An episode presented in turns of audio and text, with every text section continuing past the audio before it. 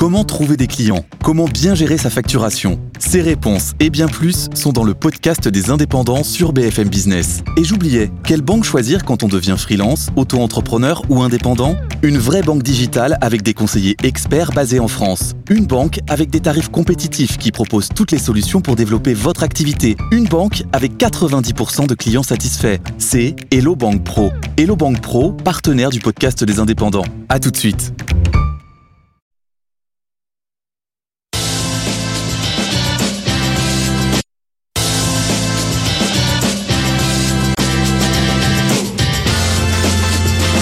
BFM Business présente Les pionniers chez Fred Mazzella avec Frédéric Mazzella et Rebecca Blanc-Lelouch.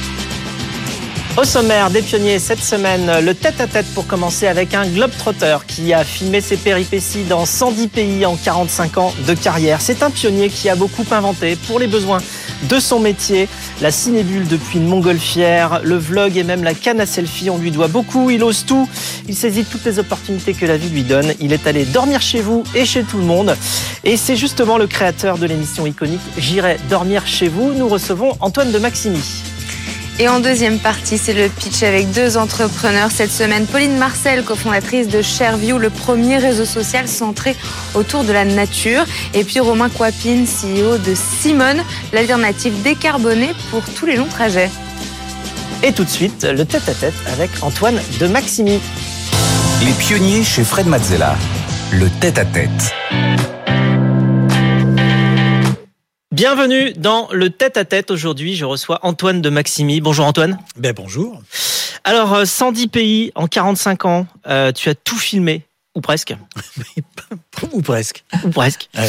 Alors, on te connaît dans l'émission, pour l'émission J'irai dormir chez vous, mais tu es aussi également un très grand réalis- réalisateur de documentaires, hein, avant cela, des documentaires euh, animaliers, des documentaires euh, scientifiques, des reportages d'aventure, de découvertes, et tu es également euh, réalisateur de fiction. Euh, tu es un hyperactif. Hein, on va pas se le cacher. dire, ouais, Oui, ouais. hein, tu es explorateur, tu es inventeur. Euh, tu, si, si, tu manques jamais une occasion euh, d'essayer quelque chose de nouveau. Ouais, Euh, tes maximes à toi, c'est il ne faut pas hésiter à demander, bien sûr. ou encore quand rien n'est prévu, tout est possible. C'est pas faux. C'est pas faux. Alors, tu connais le principe de l'émission. On du va tout. du tout? Ah non, bah, j'adore, j'adore, je sais pas. eh ben, que- ben, quand rien n'est prévu, tout est possible. Euh, donc, on va explorer les grandes étapes de ton parcours. Mhm. On va, euh, pour mieux te connaître, euh, eh bien aussi plonger dans ton univers pour comprendre ton mode de fonctionnement. Je ne sais pas si toi tu as déjà fait le travail, mais on va le faire ensemble. on va comprendre comment Antoine de Maximi fonctionne, Oui. euh, tes émotions, tes apprentissages. On va se mettre à ta place, on va essayer de comprendre comment tu marches, la manière avec laquelle tu vis et tu prends tes décisions, le tout euh, agrémenté d'informations et d'illustrations de Rebecca qui viendra nous voir sur le plateau. C'est parti pour ton parcours. Alors, tu es né à Lyon, mais tu n'y as jamais habité. Exactement. Et euh, tu as principalement grandi à Paris, en Ile-de-France. C'est ça. Euh, tes parents étaient plutôt euh, des, étaient des artistes euh, peintres, Mhm. euh, plutôt euh, 68 arts. Tu es l'aîné de quatre enfants. Euh, tu as une enfance plutôt euh, libre et heureuse euh, dans une famille bohème et sans le sou. Quels mots te reviennent, quelles émotions te reviennent sur ton enfance? Oh, bah alors là, comme ça, ce qui me vient tout de suite comme ça, oui, c'est c'est le- l'espèce de plaque tournante que qu'était la maison. C'est on est juste après 68. Donc il y a eu quelque chose qui s'est quand même passé avec cette euh, sorte de révolution et euh, tout le monde se parle. Et mon père qui est peintre euh, et ma mère aussi euh, reçoivent plein plein de gens et dans cette période-là, ce qui était très drôle et particulier, c'est que tu voyais à la même table euh, le concierge qui avait été un ancien légionnaire et qui était un peu alcoolique. Euh, le, il y avait un ami de mes parents qui s'appelait Michel Crozon qui était euh, directeur, je crois, du Collège de France. Enfin, il y a Philippe Soupeau qui était passé. Enfin, il y a des gens qui n'auraient jamais dû, Rufus entre autres, qui auraient jamais dû se croiser. Enfin, Aujourd'hui, qui ne se croiseraient pas et qui se croisaient chez mes parents. Donc nous, on- nous les enfants, on se retrouve au milieu de d'adultes qui arrêtaient pas de parler, de refaire le monde beaucoup. Et euh, c'était, c'est vrai que c'était très particulier. Alors, l'école et toi, vous étiez pas forcément faits l'un pour l'autre. Voilà, Euh, c'est bien dit. on va le dire. Non, mais moi j'aimais bien l'école, mais j'avais rien à y faire. Euh, alors ensuite, tu fais quelques boulots, puis tu rejoins un laboratoire de cinéma en stage. Là, c'est un peu la, la, découverte. Ça te fait entrer dans le monde des caméras et des magnétophones. Oui. Tu euh, apprends alors beaucoup parce que tu vois à quoi ça oui. sert. Oui. Une fois. Voilà. Et c'est le début de ta vie professionnelle. Rebecca. Donc en effet, vous ne vous sentiez pas bien à l'école et donc vous vous êtes même fait virer. Vous commencez euh, donc votre carrière comme ingénieur dans les rangs du cinéma des armées et c'est là où vous découvrez le métier de réalisateur. Vous poursuivez ensuite euh, comme grand reporter pour CBS News. Vous êtes envoyé à Beyrouth pendant la guerre civile des années 80. Vous couvrez aussi la guerre euh, Iran-Irak en tant qu'ingénieur du son et c'est là où vous vous découvrez aventurier dans l'âme et passionné des reportages et du voyage. Au fil de vos expéditions, vous apprenez tous les métiers, de cadreur, monteur à réalisateur. Et c'est évidemment sur le terrain, dans cette posture d'ouverture et de curiosité, en apprenant au contact du réel, que vous devenez le spécialiste des voyages à l'étranger, actualités internationales, films animaliers et expéditions scientifiques qui vous ont valu des centaines d'heures de programme. C'est bien. Moi, je, je... C'est résumé. Alors, du labo de cinéma à la guerre euh, Iran-Irak, c'est allé un peu vite. Euh, tu avais une intention ou bien tu t'es laissé guider par euh, la lumière, l'action, le son? Je crois que c'est un peu la vie qui m'a emmené. Bon, je, je, je, pense que je, je, je, poussais toujours pour aller dans certaines directions de voyage, aller plus loin, aller. Mais, mais en même temps, euh, j'avais pas une idée fixe. C'est-à-dire, j'ai toujours lancé des pistes à droite, à gauche, etc. Et puis, il y a les trucs qui avancent bien. Donc, tu as tendance à aller dans ces directions-là. Mais de temps en temps, j'ai relancé des, des, des projets euh, un peu à angle droit parce que parce que parce que j'ai compris il y a longtemps qu'on n'a qu'une vie. Moi, vraiment, je reste convaincu de ce truc. Oui, tu as reçu une carte de ta marraine à 7 ans d'ailleurs. C'est ça. Et j'ai décidé d'en profiter de cette vie. Et alors le journalisme, le journalisme scientifique et animalier, c'est venu comment? C'est parce que tu as. Alors moi, ça m'amuse parce que déjà, faut pas oublier que j'ai arrêté, j'ai le brevet. J'ai même pas raté mon bac, je l'ai pas passé. Et euh, en fait, j'avais un esprit très scientifique. Et j'ai fait beaucoup de films scientifiques parce que ça m'intéressait. Je me suis retrouvé au départ comme ingénieur du son sur ces tournages. Mais je me rendais compte que, que à la limite, je, je, le sentais mieux que le réalisateur, puis je voyais les questions qu'on aurait pu poser, et surtout, j'apprenais. J'apprenais en dehors du cursus scolaire, où tu as un mec qui te parle, le prof, et que toi, tu dois apprendre à ce moment-là. Non, c'est moi, je posais des questions, et j'ai appris énormément de choses. Et c'est pour ça qu'après, j'ai pu faire des documentaires scientifiques. Alors, tu as réalisé justement euh, des documentaires scientifiques animaliers, beaucoup, une trentaine. Oui. Et puis, un jour, euh, tu as l'idée farfelue de t'accrocher sur le corps de paluches, comme tu dis, c'est-à-dire oui. de, de caméras. Euh, tu inventes un nouveau type de reportage. Euh, c'est venu comment Et est-ce que tu te souviens de la première fois que tu as oh oui. enfilé ton accoutrement? Bah, C'est très intéressant parce que j'ai eu cette idée de faire, un, comme j'étais caméraman, réalisateur, je pouvais tout faire tout seul. Je me suis dit, ça m'amuserait. Il y a eu plein d'autres raisons qui m'ont poussé à faire J'irai dormir chez vous.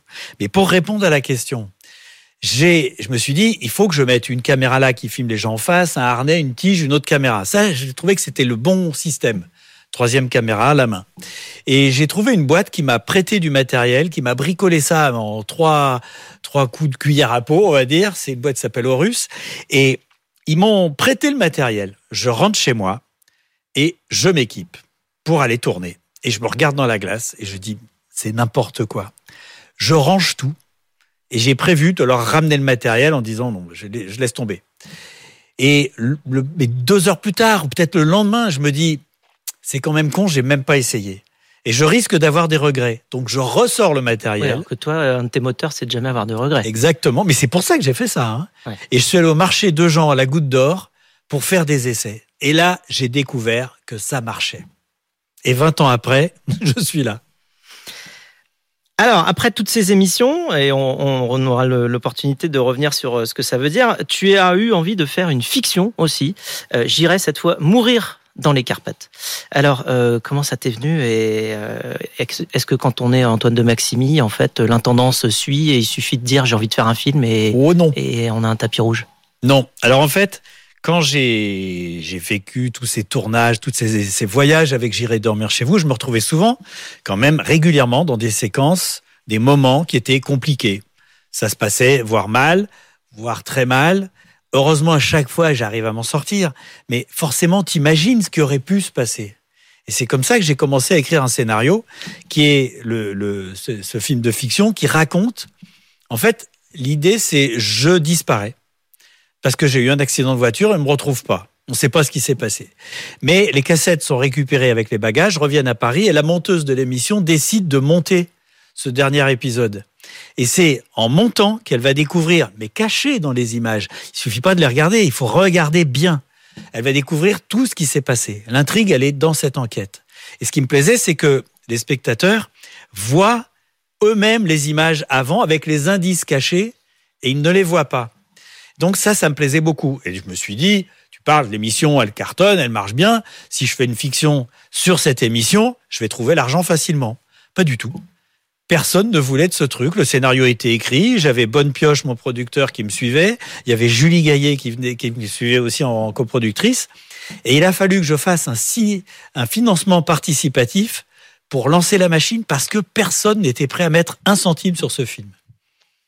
Eh oui. C'est bizarre. Comme quoi, c'est toujours compliqué. Enfin, en tout cas, moi, j'ai vu euh, J'irai mourir dans les Carpates. J'ai bien cru qu'on allait te perdre au fond de cette grotte. je me suis bien demandé comment t'allais en sortir. Dans le film, tu restes combien de temps au fond de cette grotte?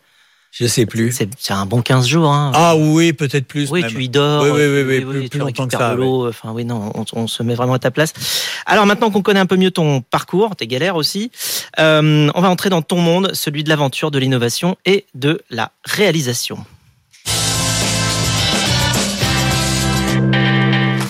Alors, euh, ton monde, ta passion à toi, c'est l'aventure, les animaux, les gens, mais aussi l'adaptabilité à l'imprévu. Rebecca. Parmi euh, vos moments, vos souvenirs les plus extraordinaires, le Japon. Déjà, vous y êtes allé euh, sur un coup de tête, sans prévenir personne, même pas la production, qui croyait euh, d'ailleurs que vous étiez au Maroc. Et lorsque vous arrivez sur place, au début, vous regrettez, vous ressentez un choc de culture totale, à tel point que vous n'êtes pas sûr de pouvoir continuer, de vouloir continuer. Il est impossible de parler aux gens, impossible de lire quoi que ce soit, personne ne parle anglais. Lorsque vous descendez dans la rue, vous filmez, mais il ne se passe rien. Vous vous dites que vous avez fait une connerie de venir là, vous pensez arrêter. Et puis un matin, sur place, vous vérifiez vos images et vous vous découvrez vous-même complètement perdu au Japon. Et ça, ça vous fait rire, ça vous de vous voir perdu comme ça et incompris des autres. Et c'est là où vous commencez à taquiner les Japonais. Et ce fut euh, ce, saut dans l'inconnu pour vous d'être avec des gens avec qui vous ne pouvez pas communiquer. Et euh, c'est de là euh, qu'est arrivé une sorte de déclic et où vous avez compris votre concept. C'est vrai, c'est vrai, et c'est très drôle parce que le premier épisode, personne ne le sait, avait été coproduit par France 2. Et à un moment, c'était le Mali. On leur a fait voir l'épisode, évidemment. Et à un moment, je me retrouve sur une barque où je ne peux pas communiquer avec les gens. Et euh, moi, premier tournage, je savais pas trop. Je, je, me suis déballonné, je suis descendu du bateau en disant bah voilà, je j'arrive pas à parler, euh, je sais pas quoi faire. Je, je, je trouve que je sais pas s'ils reviennent dans 15 jours ou dans deux jours, je peux pas y aller. Et la personne de France 2 avait dit, bah voilà, c'est les limites du concept. Et j'étais d'accord avec elle. Si ce n'est que, en fait, non, c'était le début du concept. Et c'est ce que j'ai compris au Japon. En fait, quand tu n'arrives pas à communiquer, eh ben c'est super drôle. Et alors, donc tu t'adaptes avec euh, beaucoup de formes d'opportunisme. De, alors, comment tu fais justement pour euh, mixer organisation et spontanéité? Parce que certes, il y a des certaines choses. Eh ben, il faut être cinglé.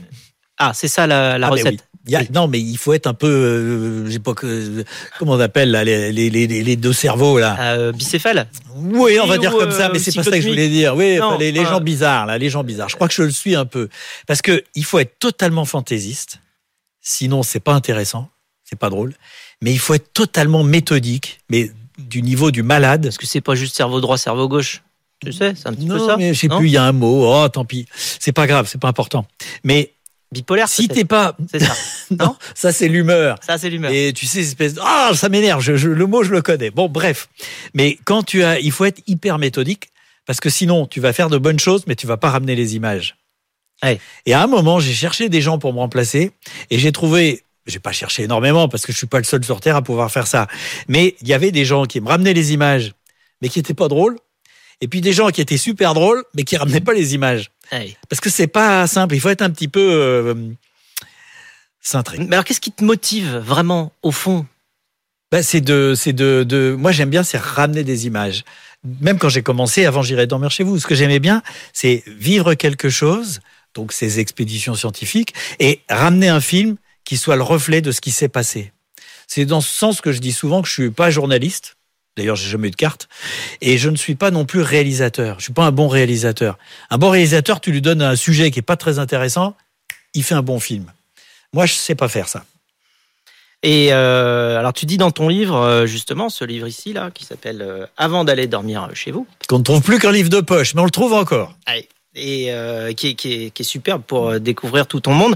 Tu dis euh, qu'à 11 ans, tu as décidé d'être content. Ça veut dire Oui. quoi et ça change quoi pour, euh, pour la vie, ça? En fait, euh, je me souviens très bien, j'étais devant euh, le lycée, je pense, et puis il y a un jeune qui est passé, puis qui a dit une bêtise, mais qui était sympa en fait. Mais je sais pas, je me suis, j'ai répondu un peu comme un ronchon, quoi. Et puis lui, il a dit euh, bon bah si tu fais la tête, euh, et je me suis posé la question de savoir pourquoi je faisais la tête. Et en fait, j'avais aucune raison de faire la tête.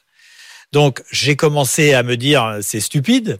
Et, et ce qui s'est passé, c'est que quand tu es de bonne humeur, au début tu te forces un peu, mais très ra- très rapidement, le fait d'être de bonne humeur et souriant fait que les gens te renvoient ces sourires. C'est communicatif. Et oui, et résultat, ton environnement change et tu rencontres de moins en moins de gens désagréables parce que parce qu'ils ils basculent et deviennent souriants et sympathiques. Mais est-ce que tu crois que euh, la même chose se passe Les gens désagréables, ils se retrouvent ensemble pour être désagréables ensemble Et je pense qu'ils s'emmerdent. Tu crois que c'est ça? Mais bien sûr, quand tu croises quelqu'un qui est ronchon, antipathique et tout, mais même s'il a été désagréable avec toi, dis-toi bien que c'est lui qui s'embête le plus.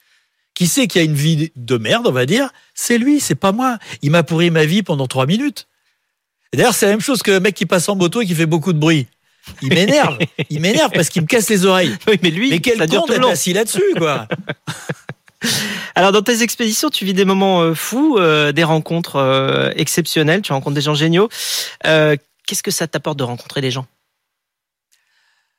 Je sais pas, peut-être que peut-être que je me fuis d'une certaine manière aussi de de rencontrer plein de gens. En fait, quand tu rencontres des gens que tu ne connais pas, ils ne te renvoient moins ou pas ce que tu es. Donc peut-être, je dis pas que c'est ça. hein. C'est toi le qui fait le qui, qui cherche. Mais peut-être que quand tu rencontres que des gens que tu ne connais pas, tu peux tu peux, je sais pas, euh, tu, tu vas être moins confronté à ce que peut-être tu es. Et alors, est-ce que tu sais ce que sais tu rien. es On va pas passer sur Moi, le- je m'amuse en tout cas, vraiment. Ouais. Et qu'est-ce que je suis Euh, Moi, je crois que je suis quand même un peu joyeux de rire maintenant. Faut demander à mes proches. Et donc, alors en plus d'être un aventurier, tu es un inventeur. Si, si. Oui, enfin, faut Ah pas bah, non plus. euh, Oui, mais pour les besoins de, de ce que tu fais, euh, tu as inventé donc euh, une nouvelle écriture de la télé, ça on l'a vu. on Oui, c'est vrai. Ça, c'est vrai. Euh, et les moyens pour y arriver. Bah, c'est vrai qu'il y a des gens qui me disent que c'est la perche à selfie. Eh, Mais la perche à selfie, le premier avec pas. une perche à selfie. Alors tu sais, au début tu t'es regardé dans le miroir en disant Oui. oh là là, euh, j'ai l'air j'ai l'air con euh, C'est vrai. avec ma perche à selfie. Mais tu sais, maintenant tout le monde le fait. C'est vrai. Et les premiers, d'ailleurs, qui, qui, qui ont commencé à se balader avec des perches à selfie, on rigolait. Ah bah oui. On rigolait. Et je me souviens même, ça c'est drôle, c'était dans 99. Je me souviens, j'étais en tournage et il y a un moment, il y avait l'ingénieur du son qui prenait son appareil photo et qui se prenait en photo devant l'avion sur le tarmac ou des trucs comme ça pendant ses vacances. Et moi, je rigolais à chaque fois de le voir faire. Eh ben, c'était déjà le selfie. Eh. Il, lui aussi était en avance. Eh ben, lui il a des souvenirs au moins de ce moment-là. Mais il a des souvenirs différents parce que tu as plein de gens qui font des photos. Et c'est pas les mêmes. Voilà. Alors, tu as inventé, donc on vient de le dire, la perche à selfie, mais aussi le, bon, le vidéo selfie, hein, euh, Oui, voilà, oui. Le, le- le vlog, euh, la, la cinébule aussi. Alors, Alors, la cinébule. Oui. Alors- moi, je suis pas le seul à avoir inventé ça. Il y a le pilote, Danny Clayet-Marel, qui a fait toute la partie montgolfière, et c'était quand même l'essentiel. Et puis, mon copain Jean-Yves Collet. Bon. Alors, en trois mots. En trois mots, la cinébule, parce qu'il faut le dire, c'est une montgolfière, mais au lieu d'avoir un panier dessous, on avait mis une banquette. Hmm. Donc, on pouvait filmer. C'était beaucoup plus maniable qu'une montgolfière. Et même après, on a mis un moteur derrière. Et on fait des prises de vue qui étaient vraiment euh, spectaculaires. Et on se dit quand même aujourd'hui, quand on regarde nos images, c'est moins bien que ce qu'on fait avec un drone, mais c'était 25 ans avant. On a une dernière question surprise pour toi. Allons la bon. part de, de ton ami, le chanteur Tom Poisson. Ah il a tiens, décidé de te poser une question. On écoute. il est où? Salut Antoine, j'espère que tu vas bien. Une question que je t'ai déjà posée, me semble-t-il, alors même que tu me présentais le concept de ce qui allait devenir J'irai dormir chez vous il y a quelques années maintenant déjà. Euh, je me demandais comment tu faisais pour ne pas avoir cette petite boule au ventre, tu sais, euh, le trac qu'on peut avoir quand on se réveille trop tôt l'hiver pour aller à l'école par exemple. alors même que tu prends ton avion avec cette impérieuse obligation de résultat de nous ramener des, images pétries d'émotions, de valeurs documentaires, de suspense, que sais-je. Euh, voilà, sur quoi ton esprit fait le focus pour être bon à l'instant T? C'est la question du jour. Euh, et je t'embrasse parce que je sais que tu détestes faire la bise aux garçons. Ben oui, moi je suis un vieux, on faisait pas ça nous. Maintenant, on se fait plus de bise parce que comme ça, Covid, Oui, bah, machin, Covid est passé par là. on se fera pas embêter. Enfin bref, c'est mieux. Alors, le track. Alors, en fait, c'est pas une histoire de trac, mais il est vrai que quand je pars en tournage, puisque je ne prépare rien, je ne sais jamais. Alors j'avais vraiment cette euh, angoisse au départ parce que je me disais euh, est-ce que je vais arriver à ramener des choses aussi intéressantes que dans le précédent? Maintenant avec l'expérience, j'ai plus trop peur parce qu'à chaque fois ça marche. Mais en fait, c'est un petit peu comme euh, quand tu grimpes dans une falaise. J'ai pratiquement jamais fait ça, mais je l'ai fait un peu. Il faut penser à deux niveaux. C'est-à-dire, faut pas oublier où tu vas, mais en même temps, il faut pas regarder toute la falaise parce que quand tu vois l'ampleur de la tâche, tu te dis que tu vas pas y arriver. Donc, tu n'oublies pas que tu dois aller là-bas, mais ton souci, c'est pas où tu vas aller dans deux heures ou dans deux jours, c'est ce que tu vas faire maintenant, juste après, où tu vas attraper la prochaine prise ou des trucs comme ça. Et en fait, marche ça, par marche. Oui, mais ça permet d'éviter de, de, de, d'avoir cette boule au ventre face à l'immensité d'une tâche. Petit à petit, tu vas y arriver. Mais il faut petit à petit. Merci Antoine, on en sait désormais beaucoup plus sur ce qui t'anime. Euh, C'est le moment pour nous de passer à la séquence suivante.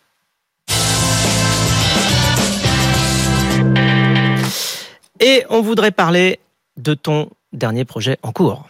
C'est quoi déjà Parce qu'on est plein? J'irai dormir Rebecca est chez les Gaulois. Ah, les Gaulois, mais c'est plus un projet pour moi. Une émission dans laquelle euh, vous rencontrez des personnes qui vivent autrement, des gens peu faciles d'accès, qui sortent de l'ordinaire, qui acceptent d'être filmés car ils vous connaissent mais qui n'aiment pas forcément les caméras. Il s'agit euh, de personnes qui ont un parcours original et qui vivent dans des conditions qui le sont aussi. Et pour l'occasion, une chemise bleu marine au bord euh, d'une décapotable, une première en 20 ans de chemise rouge, 20 ans que vous passez votre temps à sillonner le monde avec votre caméra pour aller dormir chez eux, ces personnes du hasard. 65 pays, 68 épisodes, un film et un spectacle que vous avez présenté à Avignon. J'irai dormir sur scène, où vous y racontez toutes ces aventures seules en scène. Un spectacle à revoir euh, peut-être entre Noël et, Là, on le fait un An. essai le 27 euh, décembre. 27, je note. Voilà, grand point virgule. On va, on va voir si on remplit la salle. Moi, ça m'amuse. On sait pas. Bon, alors, ils sont comment les, les Gaulois que tu as rencontrés? Ils sont formidables. Qu'est-ce que tu as encore appris? Alors, moi, moi je, je savais ça parce que avec mes parents, euh, on a rencontré toutes sortes de gens dans des milieux extrêmement différents, comme je le disais tout à l'heure. Et euh, il y a un truc qui était vraiment bien, c'est que arrivant, moi aujourd'hui, parce que je suis quand même connu par beaucoup, beaucoup de Français, eh bien, il y a plein de gens qui seraient vachement sur la défensive parce qu'ils ont peur qu'on déforme leurs propos, qu'on dise pas euh, la vérité ou qu'on interprète des choses, etc. Moi, quand je suis arrivé, ils ont, ils m'ont accueilli, mais comme un ami. Tu vois, un pote. Je veux dire, ils m'ont jamais vu. Ils ouvraient les bras, quoi. Et, ça m'a permis d'avoir des séquences qui sont vraiment étonnantes parce que c'est des gens parfois qu'on fréquente pas, qui sont hyper discrets ou alors dont on peut avoir peut-être peur, j'en sais rien, et qui sont en fait vachement sympas. Et tous, tous ces gens, je dirais, qui m'ont un peu ouvert leur cœur. Et en fait, cet épisode, j'irai dormir chez les Gaulois, qui est particulier, eh ben, il fait vachement de bien. Tu vois des Français et que des Français souriants. Ça fait plaisir. Ce sera probablement le meilleur épisode de la série. En tout cas, on, on l'espère. C'est différent. C'est surtout ça. Et c'est l'heure pour nous de passer déjà à la séquence quiz de cette émission. C'est le Alors, Quizella. Bah, c'est comme à l'école, hein. je suis très mauvais, moi. quiz. Ah, tu vas voir. Ah, ça va bien se passer. Alors, séquence Quizella euh, maintenant, dont voici les règles, c'est très simple. Je pose des questions, il faut répondre et ça va vite. T'es prêt? D'accord. Un mot, deux mots, oh, Un petit peu plus. Enfin, tu, euh, rapidos. voilà, le temps de. de Donc ça dépote. faut que ça dépote. Allez. Donc c'est parti. Ton épisode préféré de J'irai dormir chez vous? J'ai horreur de choisir, mais alors plein, le Japon. Non, je peux pas choisir. De Japon, tu l'as dit. Ouais, d'accord, allez, tiens. La culture euh, que tu as le plus appréciée au cours de tes voyages? Ben, L'Inde, c'est un endroit absolument extraordinaire, un pays extraordinaire, parce que il n'y a pas qu'une Inde, c'est très, très varié d'un endroit à l'autre. L'objet avec lequel tu pars à chaque fois en voyage, hors tes caméras. Et alors le téléphone, Et hors le téléphone. parce oui. que le téléphone. Oui, non, mais t'es obligé. Alors un autre, un autre. Euh, ben, j'ai emmené pendant des années et des années un couteau suisse, Ouais. mais plus ça va, moins il me sert. Je sais pas pourquoi. Le plat le plus, étrange, le plus étrange que tu aies goûté dans ta vie Oh, il y en a eu plein. Je me rappelle, euh, en... il y en a quand même qui est champion. C'est le Akarl, ça se dit plus ou moins. C'est comme ça. C'est en Finlande, euh, Islande, et c'est du requin fermenté. Euh, quand ils ouvrent la boîte, t'as l'impression qu'ils t'ont amené un seau d'urine qui a passé des semaines et des semaines dans un coin. C'est parce que le requin ne n'a pas de, de, de, de vessie, donc il Ah. transpire par la peau. Enfin, mais c'est particulier. Si tu devais vivre euh, dans un pays autre que la France que tu as visité, lequel ce serait? Ben moi j'aime bien la Belgique parce que c'est pas loin et que c'est quand même un peu comme la France. Et si je devais aller plus loin, l'Argentine. Ah oui, il faut aller vite. Ah mais faut aller vite. Argentine. La leçon la plus importante que tu as apprise en voyageant seul dans des pays différents. Ben qu'on n'est jamais seul quand on est seul. Surtout quand on a une caméra. Parce qu'en fait, c'est très bizarre. Il y a les gens que tu connais pas, et puis il y a tous tes potes qui tiennent dans cette petite caméra, les spectateurs. Ah, Donc, t'es pas pas tout seul. Tu préfères dîner entre amis ou dîner entre inconnus? Attention, pense à tes amis. Moi, j'aime bien les deux. Ah, En fait, ce que j'aime, c'est le contraste. quel est ton talent caché? J'en sais rien. Est-ce que j'ai un talent caché? Ici Je fais de la musique comme ça, là. Ah oui, d'ailleurs, ça t'a permis de faire des bonnes Très connexions. belle rencontre euh, au Cambodge. au Cambodge. Euh, ta potion magique à toi? Euh, pas de café, pas d'addiction, parce que ça, ça va à l'encontre de la liberté. Toute addiction va à l'encontre de ta liberté. Ta Et je transige pas là-dessus. Alors, ta kryptonite à toi La kryptonite. Bah, c'est pas la même question, ça. Ah non, c'est le premier. Ah non, ce qui me tue. ta potion magique. Oui, oui, Et raison, Ta kryptonite, c'est ce qui t'affaiblit. Comme Superman. Je me suis vraiment blindé pour plein de trucs. Il n'y a plus rien. Il n'y a pas de kryptonite pour Antoine de Sûrement. Maximi. Demander à Si tu n'avais pas pu faire ce que tu fais aujourd'hui, tu aurais fait quoi? Oh, j'avais pensé à plein de trucs. Moi, j'avais trouvé que c'était quand même pas mal l'aventure, euh, la BAC ou des trucs comme ça, ou pilote d'hélico, enfin, ou agent secret, mais bon, Hmm. je suis pas assez baraqué. Ton plus grand rêve aujourd'hui? De faire mon long métrage. C'est le truc le plus dur à faire. Tout le reste, ça roule, là, le spectacle. Ça devrait marcher. Les J'irai dormir chez vous, ça marche. J'ai plein d'autres idées. Hein. Et pour finir, si les 8 milliards d'êtres humains euh, écoutaient les pionniers aujourd'hui, ce qui est pas loin d'être le cas, quelle serait la plus belle phrase que tu leur dirais? Alors moi, je vais vous dire, il faut penser à l'écologie. Et ces 8 milliards d'êtres humains, il faut qu'ils comprennent qu'il faut arrêter de se multiplier tous azimuts. Genre, je leur dirais, c'est pas la peine de fermer l'eau en vous brossant les dents, mais faites un peu moins d'enfants. Sincèrement. Et personne ne veut l'entendre, ça. Merci. fous, je le dis. Merci Antoine de t'être prêté au jeu. Je rappelle le livre avant d'aller dormir chez vous et on se quitte en musique avec une chanson que tu as choisie. Tu peux nous dire un petit mot sur cette chanson Ah bah, bien de sûr, Tom Poisson Tom Poisson. Eh oui, C'est son dernier disque et tout à fait et que j'ai écouté pas mal avec ma décapotable parce que je l'ai eu en avant-première, ça vient de sortir. Très bien. Eh bien, écoute, euh, Tanguay, Tanguay sans flancher, ce sera euh, le mot de la fin pour cette émission. C'est la fin de ce tête-à-tête. Merci beaucoup, Antoine, de nous avoir Eh ben, partagé merci. ton monde, tes et émotions. restez sur RMC Découverte parce que j'ai encore plein de projets. Oui, que vous sur BFM Business pas. aussi. Là, Ah on est oui. sur BFM Business, donc Bah, ils vont le rester sur BFM Business. euh, Ah, bah voilà. ensemble. Alors, c'est parti. Très dans bien. la main. Bon. Merci beaucoup, Antoine. Merci. Quant à nous, on se retrouve tout de suite pour le pitch.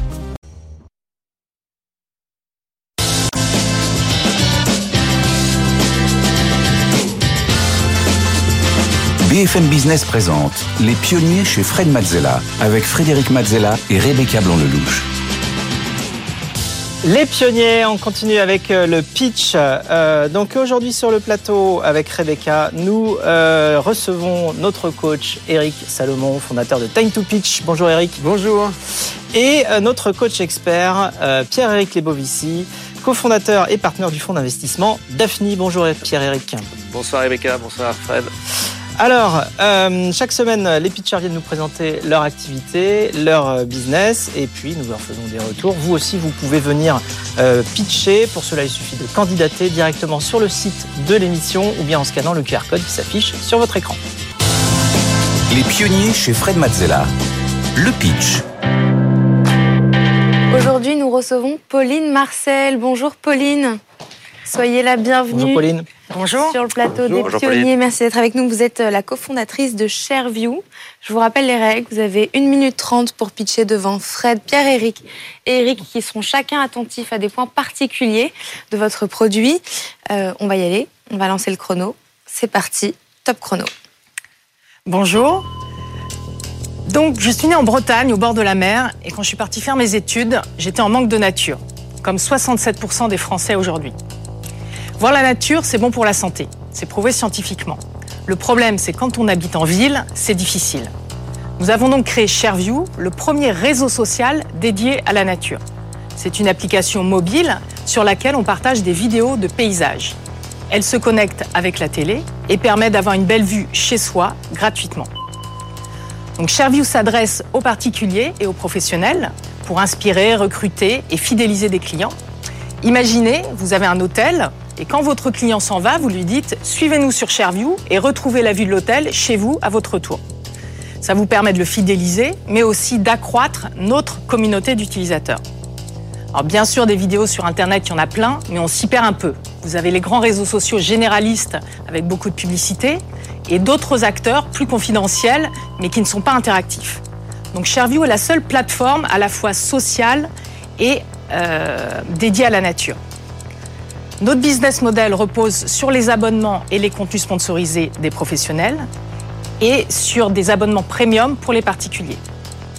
Nous sommes trois associés et notre ambition est de construire un réseau social vertueux pour ses utilisateurs et pour la planète. Si le projet vous tente, rejoignez-nous. Merci Pauline. Pour ShareView, est-ce que notre jury a des points à éclaircir? Pierre-Éric, une question? Moi, j'ai une, j'ai une question euh, par rapport à Instagram. Enfin, moi, c'est l'usage que je fais Mhm. d'Instagram. Donc, co- comment ce- le, le service se différencie par rapport à Insta? Alors, sur euh, ShareView, nous avons uniquement des vidéos, alors que sur Instagram, en tout cas au départ, vous aviez surtout des photos. Et surtout, ShareView se connecte à la télé, ce qui n'est pas le cas d'Instagram. Et, ShareView, et Instagram, enfin, est généraliste. Vous avez vraiment euh, tous les sujets abordés, alors que ShareView, ce sera dédié uniquement à la nature. Donc, quand vous cherchez un paysage, vous pouvez le trouver euh, facilement. Fred, une question sur le produit. Oui, ça se, ça se concrétise comment? C'est une app à télécharger. euh, donc il faut que la personne de, de l'autre côté l'ait aussi. Donc il faut que, les, faut que tout le monde l'ait pour que ça Exactement. puisse fonctionner. Donc pour le coup, c'est un réseau social comme ceux qu'on connaît, que vous venez d'évoquer. Donc c'est une application mobile qu'il faut télécharger. Elle est disponible sur Android et sur iPhone. Ensuite, on crée un compte avec un mot de passe et une adresse mail. C'est gratuit. Et ensuite, on peut la connecter avec sa télé, avec Chromecast. Merci Pauline. Merci, Merci. Pauline. Euh, on vous laisse délibérer et on revient Merci, pour découvrir Rebecca. les notes. Vous venez de pitcher, comment vous vous sentez? Je me sens euh, heureuse, heureuse d'avoir partagé le projet ShareView. Euh, c'est un petit peu impressionnant, bien sûr, de passer à la télé. Mais je crois que ça s'est bien passé et j'ai réussi à répondre aux questions. Aucun regret? Est-ce que vous appréhendez les notes Pas de regret, euh, je ne cultive pas le regret. Euh, les notes, euh, je ne les appréhende pas du tout. Je suis plutôt enthousiaste et impatiente d'échanger avec euh, Fred Mazzella et ses invités. Bon, bah, c'est parti pour euh, découvrir euh, les notes de notre jury. C'est l'heure de découvrir les notes de notre euh, jury. Attention, c'est parti. 3, 2, 1. Et c'est un 5 pour le produit pour Fred, un point d'interrogation pour Pierre-Éric et un 5 pour Eric pour le pitch. Eric, tu commences à nous expliquer ton 5 Alors 5, pardon, je vais de cette auto- c'est la moitié de 10. Euh, parce que dans un pitch, il y a euh, l'incarnation, la prise de parole et il y a le fond. Euh, sur l'incarnation, la prise de parole, euh, j'ai beaucoup aimé. T'es là, t'es arrivé, tu t'es posé, c'est agréable de t'écouter, de te regarder. Et on avait envie, d'ailleurs je me suis dit, ah c'est passé très vite. Donc il y a un truc qui est vraiment bien, ça c'est le 5. Le reste, il y a un problème de base, c'est que tu as un produit B2B2C, business to business to consumer. Tu as fait un pitch B2C, puisque tu es parti de ta propre expérience et tu nous as dit que tu avais un problème euh, de, de- de manque de nature. Et en réalité, ta boîte, euh, elle va se faire rémunérer par des, du B, par du Mhm. business. Donc c'est le problème de ces hôtels qui va faire que ta boîte véritablement va cartonner. C'est parce que ces hôtels et ces autres entreprises vont passer par ton service parce qu'elles veulent, elles cherchent un moyen de continuer d'exister auprès de leurs clients que ton service va prospérer. Et donc, quand on est en B2B2C, on part du problème du B, qui est celui qui va être le véritable moteur économique de ta boîte. Et ça, c'est arrivé à peu près aux deux tiers.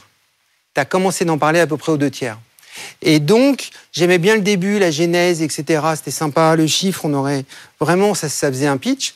Et, honnêtement, c'était bien construit. Sauf que c'était pas la bonne cible de mon point de vue. D'accord. Voilà euh, ce que je pouvais en dire. Pierre-Éric, à ton tour de nous expliquer ton point d'interrogation. Oui, donc Pauline, j'ai mis un, un point d'interrogation parce que je, je, ne sais pas précisément quel est le marché que tu souhaites adresser.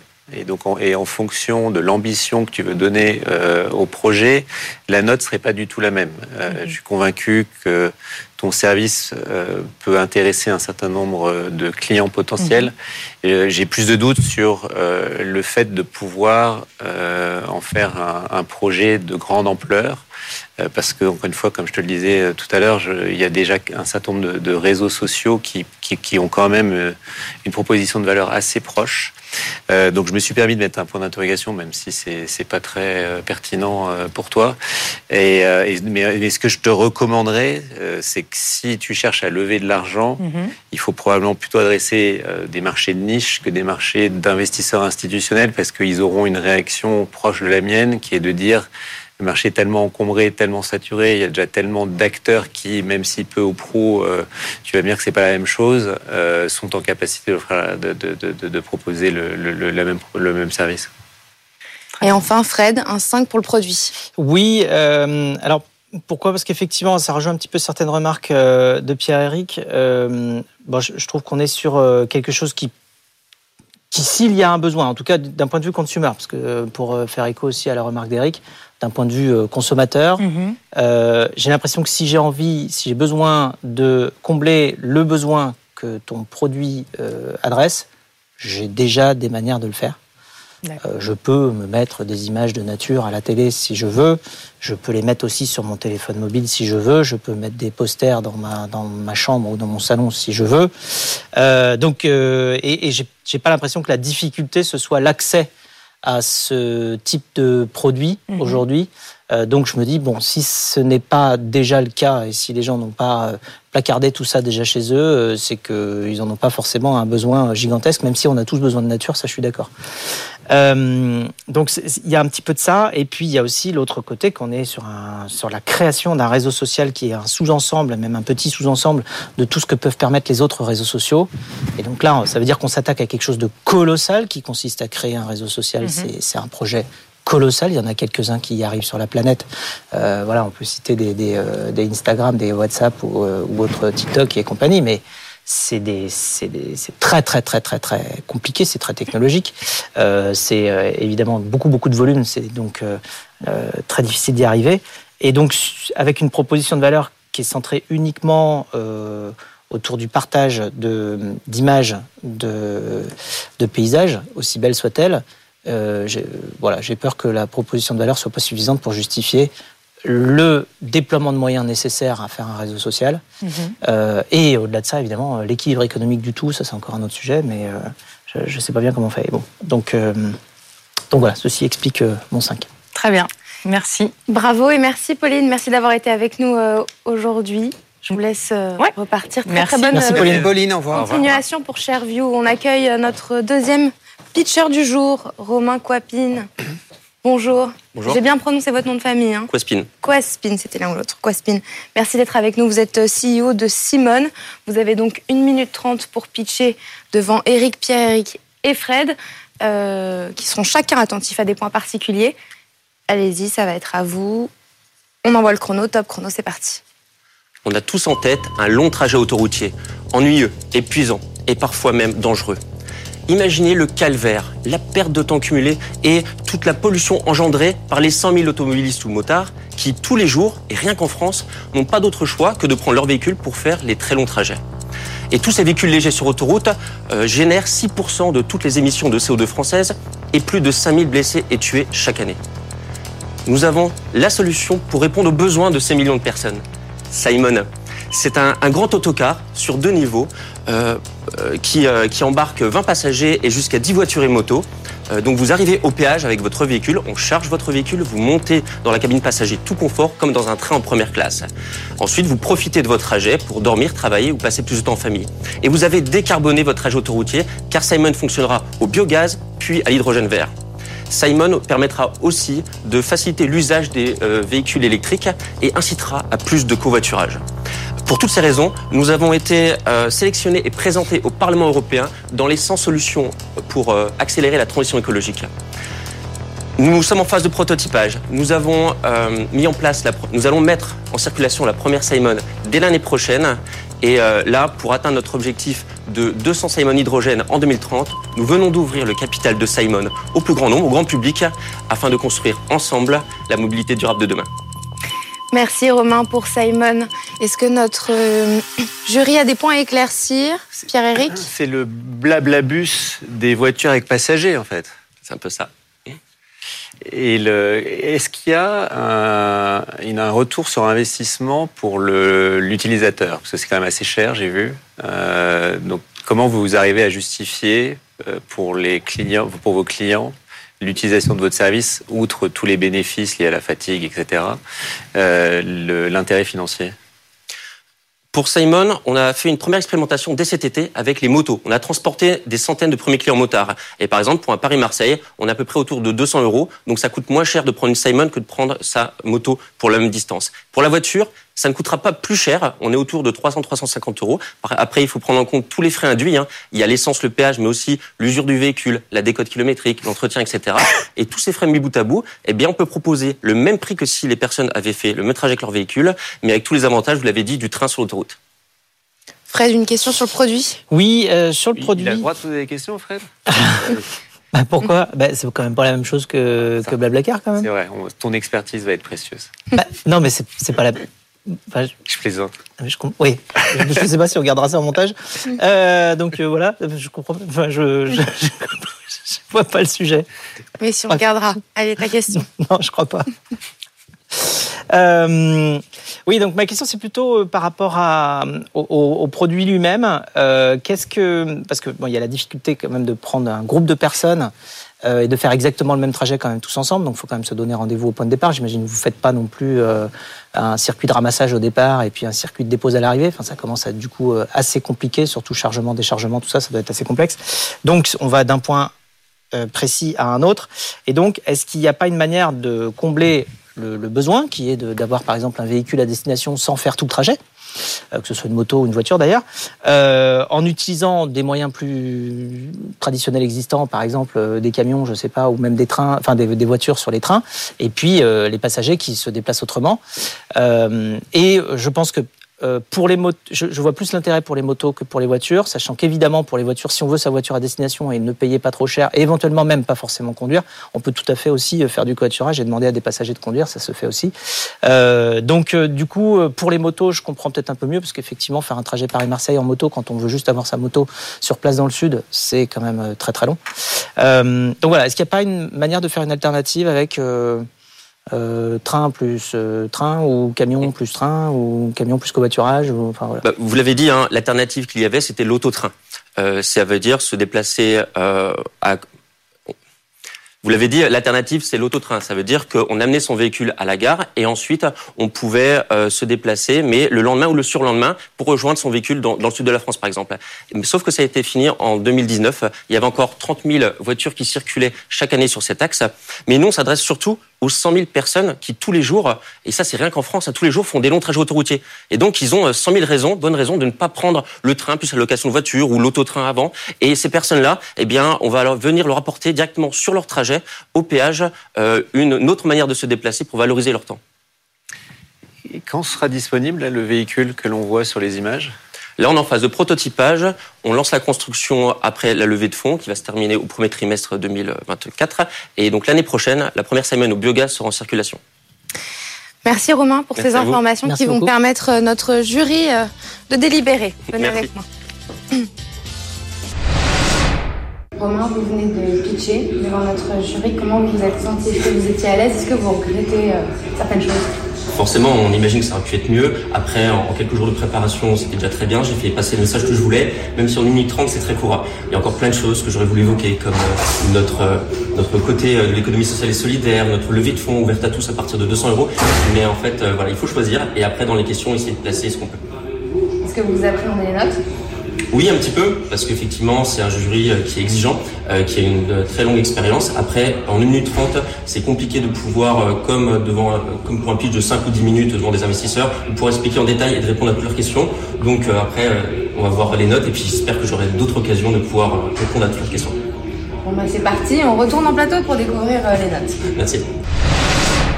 C'est l'heure de découvrir les notes que notre jury a attribuées à Romain, Frédéric, Pierre-Éric, Eric. C'est parti. Et c'est un 7 pour le produit pour Fred, un 8 pour Pierre-Éric pour le marché et un 8 aussi pour Eric pour le pitch. Eric, je te laisse commencer à, débriefer ton 8. Bah écoute, euh, on pourrait mettre ton pitch dans les écoles de pitch. Il était excellent, très bon pitch.